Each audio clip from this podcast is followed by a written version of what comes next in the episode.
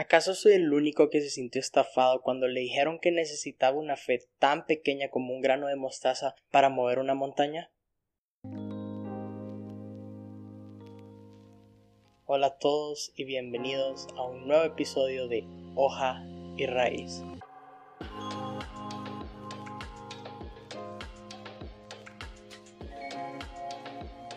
Bienvenidos a otro episodio de Hoja y Raíz y estamos en una subserie llamada Semillas.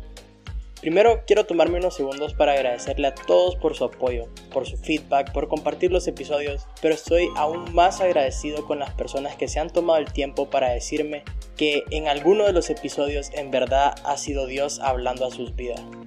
Créanme que es muy retador estar desde el otro lado y que no te digan nada porque pueden venir pensamientos como, ups, creo que dije algo mal. Al mismo tiempo también sirve para motivarme a seguir estudiando y seguir creciendo. Y antes de arrancar, al fin hice funcionar el micrófono. Miren, por si no lo sabían, los episodios anteriores los grabé con otro micrófono. La verdad decidí arriesgarme con él porque no quería atrasar o parar este proyecto y la perseverancia al final trajo un fruto. Entonces me avisan y me dicen qué tal la diferencia de audio, si eh, mejoró o si no, espero que sí haya mejorado, espero que sí se note. Entonces, arrancamos.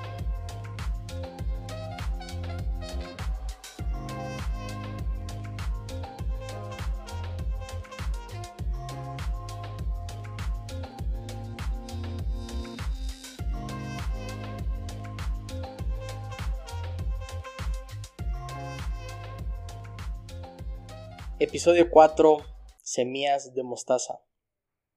Si en algún momento te dijeron que necesitabas una fe tan pequeña como un grano de mostaza para mover una montaña y posiblemente dijiste, ah, sí la tengo, probaste y no pasó nada, déjame decirte que estamos en la misma página.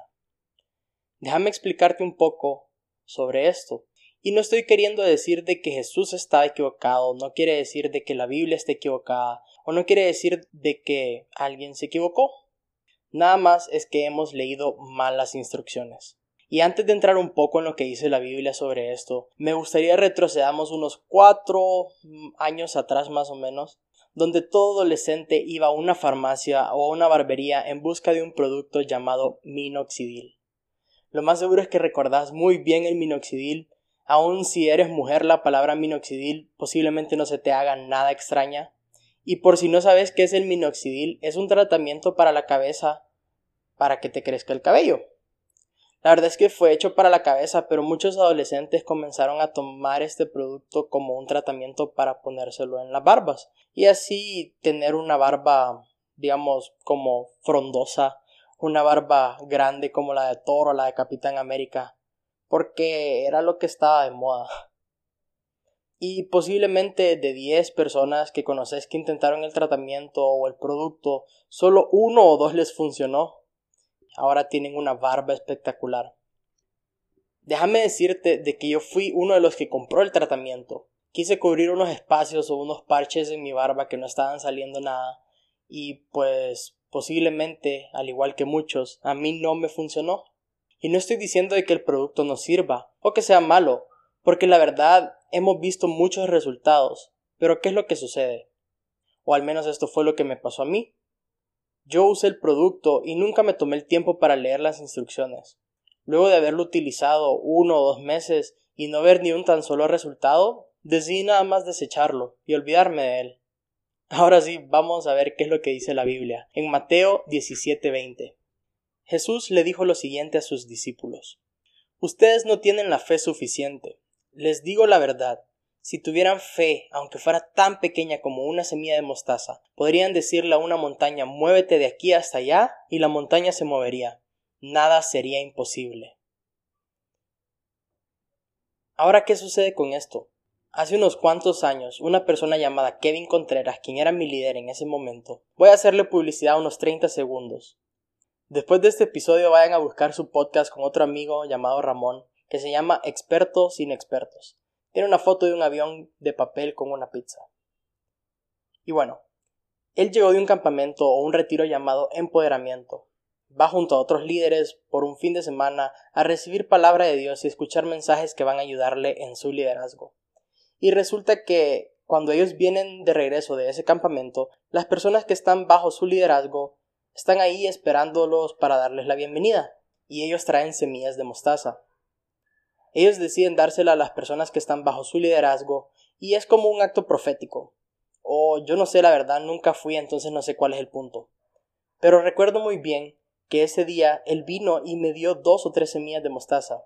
Y yo pues decidí no solo tomarlo como un acto profético, sino que las guardé en una factura en mi billetera y nomás llegué a mi casa decidí sembrarlas.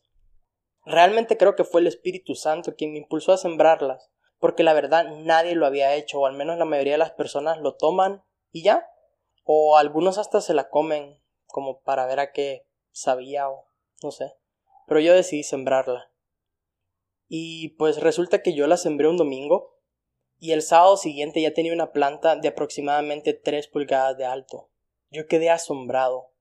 Y fue tanta mi emoción al ver cómo esa planta estaba creciendo que decidí tomarle mucha más atención y más cuidado.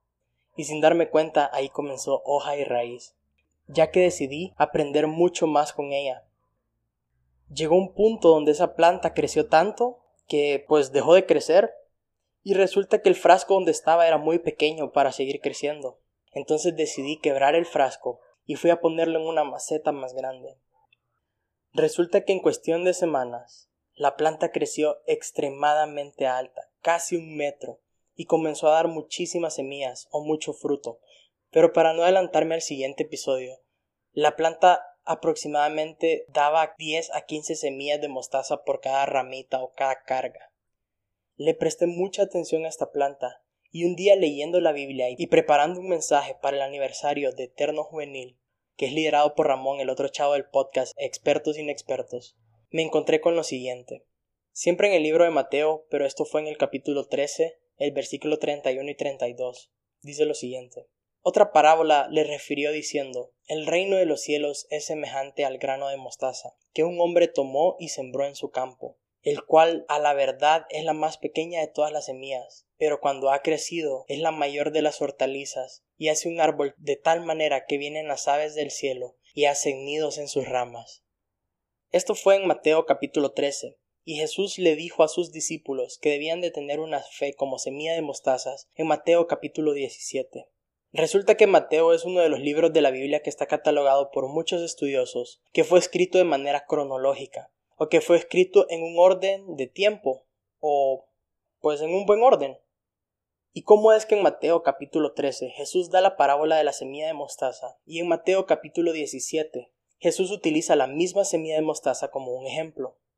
Pues créanme que no es pura casualidad, o al menos yo quiero creer de que no es pura casualidad. Después de haber vivido una experiencia como esta, y conociendo a Jesús, él no va a venir a lanzar un ejemplo así con lo primero que se le viene a la mente.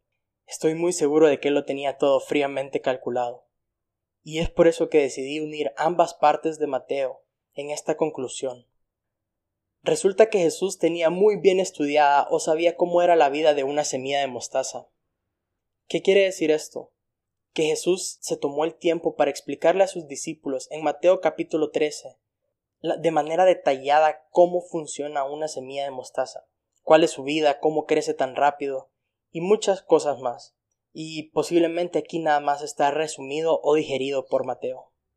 Entonces, ¿a qué se refería Jesús cuando le dijo a sus discípulos, les digo la verdad, si tuvieran fe, aunque fuera tan pequeña como una semilla de mostaza, podrían decirle a esta montaña, muévete de aquí hasta allá y la montaña se movería.